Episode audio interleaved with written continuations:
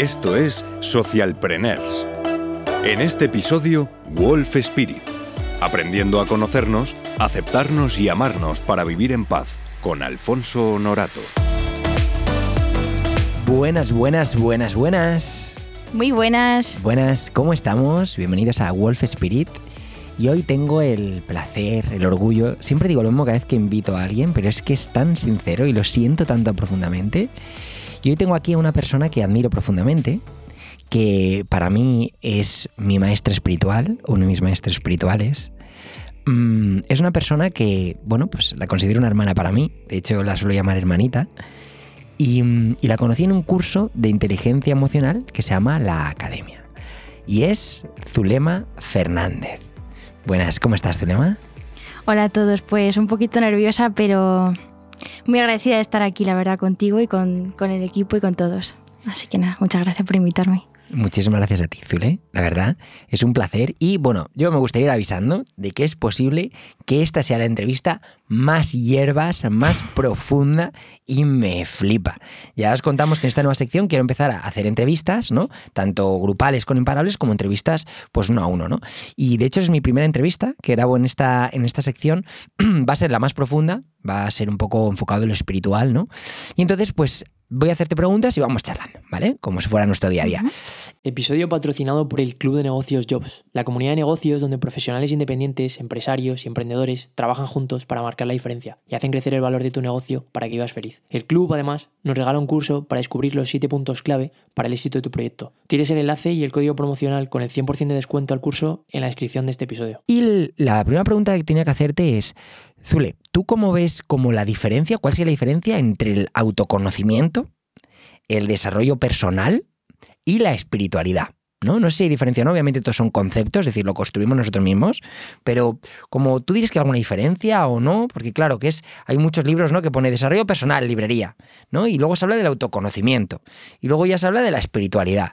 Como que, ¿qué diferencia le ves? Desde tu punto de vista, ¿eh? Me gustaría también recalcar que todo lo que vamos a decir en esta entrevista y en cualquier otra, y en todo lo que diga yo en este podcast, que no os creéis absolutamente nada de lo que os decimos, que lo validéis vosotros mismos a través de vuestra propia experiencia, ¿vale? Entonces, partiendo a base de eso, Zule, cuéntame, ¿cómo qué diferencia le ves? No sé si... Pues sí, o sea, yo también comparto que no se crean nada. Al final esto es un criterio personal.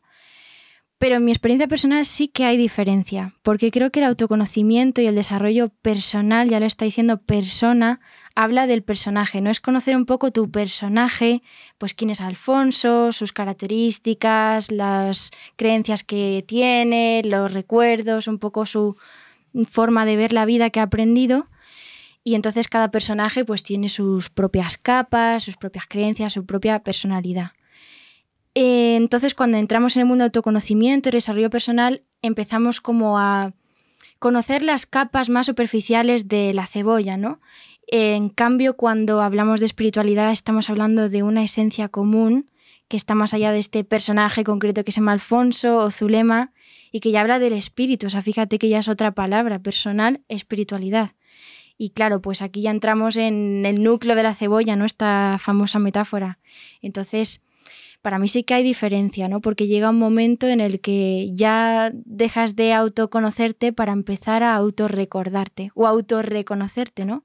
Y para mí esa es un poco la diferencia que hay. Guau, me flipa. Además, por curiosidad, bueno, yo actualmente, eh, cuando estoy grabando este podcast, estoy trabajando en Amazon, ¿no? Y entonces estoy aprendiendo entrevistas y las entrevistas lo que hay que hacer es peel de onion, ¿no? Es un poco profundizar para entender bien, pues, eh, pues los candidatos sí cumplen pues, los principios de liderazgo de Amazon, ¿no? Y me, me, parece algo muy, muy similar, eh, salvando las distancias, ¿no? Y me ha encantado esto como, como las cebollas, ¿no? Entonces yo aquí mi primera pregunta sería, entonces, ¿el desarrollo personal y el autoconocimiento, primero, son lo mismo o no? Y son ambos o uno de ellos la puerta a la espiritualidad, porque claro, como hemos hablado de, de pileonio, ¿no? De, ir pelando la, la, cebolla, para llegar al núcleo primero hay que quitar las capas anteriores. Entonces, ¿para ti es la puerta o no? ¿Qué diferencia entre desarrollo personal y autoconocimiento? ¿Es lo mismo? Vale, pues yo creo que el desarrollo personal sí que puede estar muy relacionado con autoconocimiento, pero no es, no es lo mismo, porque Sabemos que el desarrollo personal pues, nos incita a ser personas de éxito, a tener ciertos hábitos, como a sacar tu potencial, pero puede estar muy enfocado, como se nos ha enseñado socialmente, pues a cumplir con estándares sociales externos, ¿no? Todo el mundo el mismo camino del éxito, todo el mundo el mismo hábito de 5 de la mañana y escribir en el diario y comer aguacates y no sé qué, ¿no? Y el agua con limón. Pero el cambio del autoconocimiento ya es como empezar a preguntarse, oye, ¿quién soy? ¿Quién soy? ¿Y qué éxito quiero yo? ¿Y qué es esto el éxito? ¿Y hacia dónde me quiero encaminar? Entonces yo sí que lo veo distinto. Sí que creo que cuando empezamos a desarrollarnos como personas esto nos va a llevar a autoconocernos, o sea que al final todas las cosas te llevan a Roma, ¿no? Al amor, que es al revés. Pero es distinto. Y en cambio, como conciliando estas dos cosas, yo creo que tanto el desarrollo personal como el autoconocimiento son indispensables para luego llegar a la espiritualidad porque como te decía antes, pues hay varias capas de la cebolla, ¿no? Entonces, si tú no estás interesado en sacar tu potencial y en conocerte, pues no vas a llegar al fondo de lo que eres, ¿no? Así que sí, yo creo que primero tienes que pasar por esa entrada, ¿no? Si no, pues lo veo muy difícil. O sea, sí que tienes que pasar por autoconocimiento para llegar a la espiritualidad. Qué bueno. Yo la verdad es que, eh, bueno, escuchándote estoy totalmente de acuerdo. Quizás el, desarrollo personal incluye el autoconocimiento, pero también incluye más cosas, el liderazgo hacia afuera, pues la oratoria, cómo pues eh, relacionarte con otras personas, cómo, no sé, tema de un poco más de liderazgo hacia afuera y también hacia adentro. es verdad que yo recuerdo que en mi caso, yo empecé así, empecé, a leer libros de desarrollo personal más enfocado hacia afuera, hacia el liderazgo, ¿no? Un libro que me encanta de liderazgo es cómo eh, ganar amigos y, ¿sabes? Eh, o sea, imagínate, ¿no? Cómo ganar amigos e influenciar sobre personas hacia afuera, ¿no? También es verdad que yo buscaba una sesión de intentar agradar a todo el mundo, ¿no?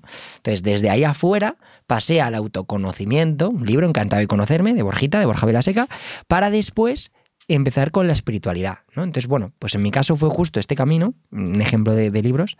Y, mm, y, antes de pasar como al siguiente tema, a la siguiente pregunta quería hacerte, ¿cuál dirías tú que es la base o la esencia de la espiritualidad?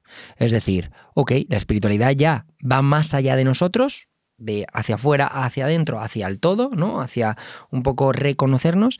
Desde ahí, ¿cuál dirías tú que son las bases, la esencia de la espiritualidad? ¿En qué se basa la espiritualidad? Vale, pues hay varias bases y cogiendo lo que has dicho de que es hacia adentro y hacia el todo, pues depende. En realidad sí, pero yo creo que se nos ha enseñado durante siglos o hemos generado una espiritualidad más bien hacia afuera, es decir, de conectarte con deidades externas, con el cielo externo, y estaba todo eso enfocado hacia afuera, cuando en realidad la espiritualidad es lo que tú has dicho, ¿no? Enfocarse hacia adentro e ir cada vez más hacia ese mundo interno. Entonces, las bases ahí son, la primera, la que hemos dicho, ¿no? Es ir hacia adentro, todo parte de dentro y luego se proyecta afuera. Por ejemplo, tu voluntad de, de querer hacer un podcast, pues luego lo manifiestas hacia afuera, ¿no? Pues viniendo aquí, hablando con la gente y estando en esta mesa. Otra base, yo creo, fundamental de la espiritualidad es lo que ya también se ve desde la física cuántica, ¿no? que esto siempre lo hablamos tú y yo, de que todo está interconectado, que es algo que desde el misticismo, desde siempre, pues Aristóteles, Platón, los grandes filósofos nos decían, ¿no? todo está interrelacionado, ¿no? Eh, dentro de la hoja está toda la información del árbol, ¿no? Entonces estas son un poco las bases, en, todo es uno y todo está conectado, pero a su vez cada persona, cada ser, cada hoja tiene una huella única. A mí me gusta mucho esta metáfora de que ninguna hoja en el mundo es igual a otra. Y así es como somos nosotros, ¿no? Entonces, lo uno se expresa de forma única. Y yo creo que estas son las tres bases principales, pero vamos, podría decir mucho más. Mm, me flipa, me flipa, me flipa. Vale, em, yo lo asocio mucho también como las religiones, caminos espirituales. Lo que pasa es que al fin y al cabo se han ido perdiendo muchas veces la esencia, ¿no? Entonces, eh, aquí desde todo el respeto, partimos de la base de, de todas las religiones, ¿no? Para mí, todas las religiones tienen en común la espiritualidad. El punto es cuando crees que tu camino a subir la montaña es el único camino, cuando hay tantos caminos como infinitos, ¿no? Entonces, para mí el camino de espiritualidad, como hablábamos, es, es uno, porque al revés, es, o sea, es uno, pero es de uno, ¿no? Digámoslo así. O sea, tiene el concepto de la unicidad, ¿no? De, del todo, pero cada uno lo gestiona a su manera, lo lleva a su manera, lo vive a su manera, lo experimenta a su manera, ¿no? Lo trasciende a su manera. Y, entonces, pues aquí voy a profundizar un poco en esto que has, sacado, sacado por encima, ¿no? De la física cuántica, ¿no? Y entonces, de la casualidad que tú estás eh, certificándote, digámoslo así, no sé, certificándote o aprendiendo, formándote sobre descodificación cuántica intergeneracional. Me encanta porque me la he aprendido y, y no es fácil, poca broma. Descodificación cuántica intergeneracional. Y yo quería preguntarte es, ¿qué es esto? Ya me lo has contado, pero me gustaría que lo compartamos. ¿Qué es? ¿En qué consiste? ¿Y para qué sirve? ¿Para qué alguien puede pues, llamar a un terapeuta, entiendo, un terapeuta, ¿no? de, y diga, oye, me gustaría trabajar contigo en esto, ¿no? Vale, pues tengo que corregirte. Pues, por favor. Más que intergeneracional, que está bien, ¿Vale? suele ser transgeneracional. Perdona. Vale, Pero vale. no, no pasa nada, no pasa nada. Lo que pasa es que es descodificación cuántica, porque dentro de la descodificación cuántica está el transgeneracional, pero hay muchas cosas. Entonces, ¿qué es esto? ¿No? Que suena Vale. tan rarísimo.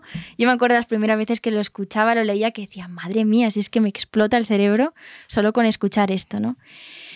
Pues a ver, definiéndolo de forma sencilla y abierta, yo creo que la descodificación cuántica es una metodología integradora, es decir, que trata de integrar como los conocimientos, la información de distintos ámbitos, desde la física cuántica, la espiritualidad, la biología, la psicología, eh, etcétera, ¿no? Entonces, en lo que se enfoca es en que nosotros somos información, somos energía, somos conciencia que de alguna forma pues se va expresando y se va manifestando a través de, en este caso, pues nuestros cuerpos, ¿no? Pero trata de aunar como los conocimientos, pues ya te digo, desde el universo, desde los místicos antiguos a los últimos avances de la física cuántica que dicen, hostia, el observador modifica lo observado. Ostras, que el átomo está prácticamente vacío y en ese vacío, que es esa nada, está todo lleno hay algo que está lleno, vibrando, que es información. Y fíjate, cuando tú y yo el otro día estábamos en la cafetería compartiendo, ¿no? Del transgeneracional, pues este transgeneracional es un ámbito de los muchos que hay para ver cómo la información o esa conciencia, esa sabiduría se transmite de generación en generación, ¿no? Cómo hay algo que está vivo, que perdura más allá de las formas, y eso es lo que tratamos de ir, ¿no? Desde, desde la nada de ese átomo hasta el personaje que nos hemos generado y desde el cual nos hemos separado, ¿no? Y claro, pues sí que se enfoca más desde la terapia, pero abarca muchas cosas. Y yo creo que si lo tuviera que resumir en una frase es ser conscientes de que somos unidad, de que somos conciencia y de que somos información. Y aquí, Alfonso, te quiero compartir un descubrimiento interesante. Ya sabes que la etimología pues es como la semilla que te está dando ahí la pista, ¿no? ¿Qué es la información? Información, lo que no tiene forma. O sea, estamos hablando de lo que no tiene forma y toma forma para manifestarse. Yo cuando me di cuenta de esto digo, bueno, estamos llegando aquí a algo bastante profundo, ¿no? Y siempre que hablamos de cualquier cosa, ¿no? Cualquier camino aquí terrenal es formación. Pues me he formado en esto, he formado lo otro, más allá de las formas. Así que estamos tratando a través de la descodificación cuántica, pero a través de cualquier eh, otro acercamiento cada vez más actuales, pues ver aquello que no tiene forma y que está, por tanto, dentro de todas las formas. No sé si me he explicado. Sí, sí, o sea, ostras, yo es que todavía estoy asimilándolo, ¿sabes? Vale. Información es lo que no tiene forma, ¿no? Es, mucho más profundo de, lo que a priori, no sé, pensaba que era la palabra información, ¿no? Y, entonces, ¿cómo podemos aplicar esto un ejemplo claro, ¿no? Porque a nosotros nos gusta un poco divagar, pero vale, y si yo voy, ¿qué puedo descubrir? Voy a ponerte un ejemplo, ¿no? Cuando yo escucho transgeneracional, entiendo, pues me imagino el árbol transgeneracional, y, ostras, pues eh, nos corrígeme, porque yo aquí, como verás, no tengo, no tengo tanta idea, ¿no? Pero es, oye, pues esto que ha ido arrastrando mi bisabuelo y mi abuelo y mi padre en forma de una carga energética, una carga familiar, después yo lo tengo y lo vivo en mi vida eh, con la misma probabilidad de con los mismos años que lo vivieron ellos, y entonces cómo yo puedo aprender a integrarlo para que no siga transmitiéndose en generación en generación en el sub o inconsciente. Me lo acabo de inventar todo esto, probablemente me vas a corregir un montón de cosas. A partir de aquí, corrígeme, ¿tiene algo de sentido esto con la descodificación cuántica o no? ¿Es uno de los ejemplos de muchos? ¿Conoces, me podrías decir algún otro ejemplo parecido de estos o diferente? Sí, claro, o sea, y además que lo has dicho bien, lo has dicho bien, solo que en vez de subconsciente yo creo que sería el inconsciente. Inconsciente, ya vale, sabemos vale. que el subconsciente es como el umbral entre consciencia e inconsciencia. ¿Cuál es la diferencia entre subconsciente e inconsciente? Venga. Pues el Y co- Y, subconsciente- consciencia. Vamos a empezar de cero. ¿Qué es la consciencia? ¿Vale? Vale. ¿Qué diferencia hay entre lo consciente, lo subconsciente y lo inconsciente? Vale, pues mira, causalidades de la vida que justo ayer estuve haciendo un proyecto de investigación para el trabajo Vale. sobre este tema, sobre la conciencia y la consciencia. Así que, como siempre, pues el universo nos va guiando y nos va preparando antes o en el momento. El universo inspira a nuestro favor. Totalmente, vamos fluyendo. Que eso también lo vamos a hablar con la descodificación cuántica y en general con la espiritualidad. Vale, pues yo lo que he entendido es que imagínate la metáfora del gran iceberg, ¿no? Tenemos como ese bloque gigante de hielo sumergido en el océano en parte y digamos que todo ese iceberg es conciencia, ¿vale? Es conciencia.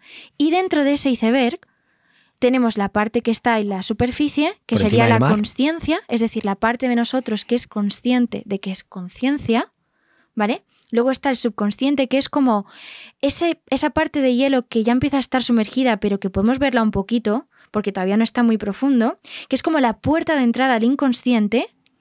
Y, por ejemplo, ahí, pues imagínate, se pone el típico ejemplo, ¿no? De en el subconsciente está como información que utilizas, pues casi todos los días, pues, por ejemplo, el ir en automático en coche, ¿no? O donde tienes guardadas las cosas en tu casa. Por ejemplo, pues aquí tengo los tomates, aquí tengo los libros. Y luego el inconsciente es esa parte del iceberg ya sumergida en el océano, ¿no? De- del universo, de, de nuestra percepción. Y ahí pues tenemos un montón de información a la que normalmente no accedemos. ¿Vale? Porque es muchísima y para poder gestionar toda la información desde nuestro personaje y con nuestro cerebro, pues lo dividimos en esto, porque si no, petaríamos. Imagínate el 100% procesarlo todo el rato. Claro. Esto se ha entendido, ¿no? Sí, pero yo, por ejemplo, me lo imaginé de, de diferente forma cuando tú me ibas a contar. Es decir, yo pensaba que el consciente era lo de arriba, que el subconsciente era todo lo sumergido del iceberg y lo inconsciente era el mar en sí mismo. Porque es común en todos y realmente tanto el agua como el hielo, que es agua, es lo mismo. ¿Sabes? Pero entiendo que no, ¿verdad? Entonces el mar es lo que sería el quantum que hablábamos antes. Exacto. O sea, puedes entenderlo si quieres Vale, como antes fuera del inconsciente. podcast hablaremos de esto. Sí, sí, es que, es que es complejo y además estamos empezando a entenderlo como sociedad, o sea, estamos dando como los primeros pasos para entendernos. Una cosa que me he dado cuenta es que no he explicado las dos palabras de descodificación cuántica. Descodificación es que todo está codificado, la información está en códigos, está encriptada, pues como en la película de Matrix, ¿no? O como puede entender cualquier persona que sepa un poco informática, ¿no? Todo está codificado en paquetes de información. Y cuántica es porque vamos a la raíz, es decir, como al quantum, a ese espacio de las partículas, que esto viene de las partículas subatómicas, ¿vale? Que ahí tenemos los quarks, etc. Entonces tampoco nos vamos a meter mucho en eso y además tampoco controlo tanto de física, pero lo que queremos ver es hasta qué punto está codificada, ¿vale? La información a nivel cuántico, es decir, subatómico. O sea, llegar ya como a la raíz. Y es muy bonito porque no solamente en esta metodología, sino en general estamos asistiendo como a un momento histórico en el que la ciencia y la espiritualidad se empiezan a dar la mano, empiezan a hablar el mismo lenguaje, empiezan a decir, ostras, yo lo hacía de esta forma con metáforas y yo con este planteamiento científico, ¿no? Entonces, sí que puedes entender el océano como ese inconsciente colectivo, si quieres, del que ya nos hablaba Jung, pero yo te diría ya que es como ese campo unificado. Vale. Para quien escuche este término por primera vez es muy fácil. Digamos que el universo en general o la existencia es como un campo gigantesco y es unificado por lo que decíamos antes, ¿no? Todo está relacionado. O sea, ¿te acuerdas de esa famosa frase, ay, perdón que te justo te doy Ah. la mano, de cuando se dice que el aleteo de una mariposa en Japón pues que puede causar un terremoto o un huracán, no me acuerdo, en otra parte del mundo? Pues realmente se está demostrando eso, ¿no? Que como estamos en un campo cuántico, lo que se hace en un lado afecta a todos porque somos energía y todo está vibrando. Vale. Entonces sí, se puede entender como ese océano, si quieres, como el inconsciente colectivo, pero también como el campo cuántico. Vale, que el campo cuántico es lo mismo que el quantum, ¿o no? Sí, Vale, sí. vale, vale, perfecto. Hasta donde yo llego, sí, pero si no, por favor, corregidme porque ya os digo que me estoy empezando a introducir en la cuestión. Vale. Y por último, el, el ejemplo. ¿Te acuerdas que hablábamos Sí. del ejemplo que al fin y al cabo lo de las familias? ¿Esto tiene que ver con la descodificación cuántica transgeneracional? Claro, sí, o sea, en, el- en la descodificación cuántica, yo lo que estoy aprendiendo es que también se trabaja el transgeneracional, que el transgeneracional es muy interesante porque es una herramienta más de las muchas que hay para darnos cuenta de realmente quiénes somos. Es decir, tú te has creído que eres Alfonso, o yo me he creído que soy Zulema. Pero fíjate que en realidad esto no es así, porque recordamos, persona, personaje, viene de la palabra griega máscara.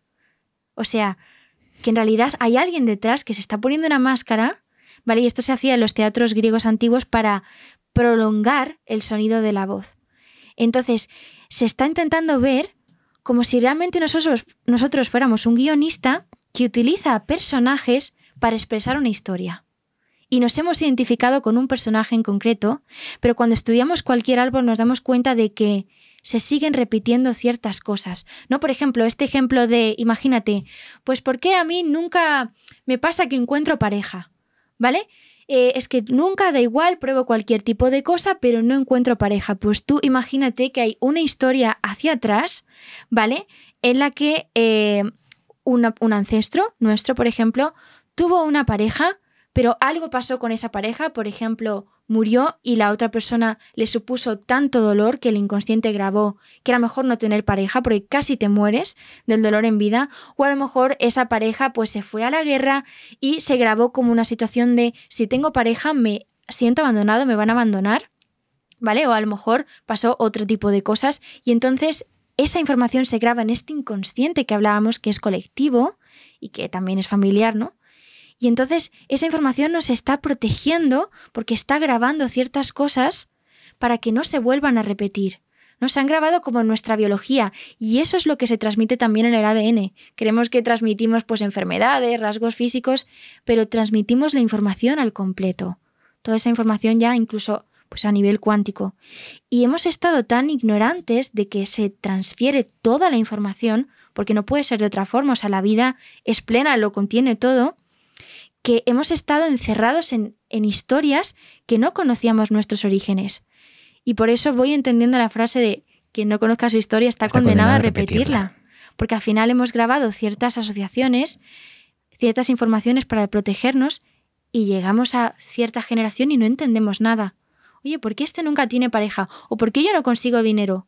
Hay una historia que me pareció súper interesante que me contaban que había como un hombre que nunca conseguía tener dinero. O sea, pasaba una cosa u otra, ¿no? Que ya sabemos que esto no son casualidades, sino causalidades. No existen las casualidades. Claro, es que fíjate hasta qué punto decimos, ah, eh, la ciencia, ¿no? Pero luego nos movemos desde un paradigma científico creyendo en el azar. ¡Oh, qué mala suerte! Cuando la ciencia es causa y efecto, pero la causa está tan atrás que creemos que es el azar, ¿no? Cuando el azar es como una forma de echar varones fuera de no tengo ni puta idea, con, con perdón, ¿no? Pero eh, tiene que haber una causa. Y a través de la descodificación cuántica o a través de, ya te digo, otras metodologías, se trata de ir a la raíz, porque estamos acostumbrados como a tapar el síntoma o incluso a parchearlo de, me creo que a lo mejor haciendo 300 afirmaciones positivas voy a conseguir eliminar algo que en realidad la vida es muy inteligente y me está protegiendo.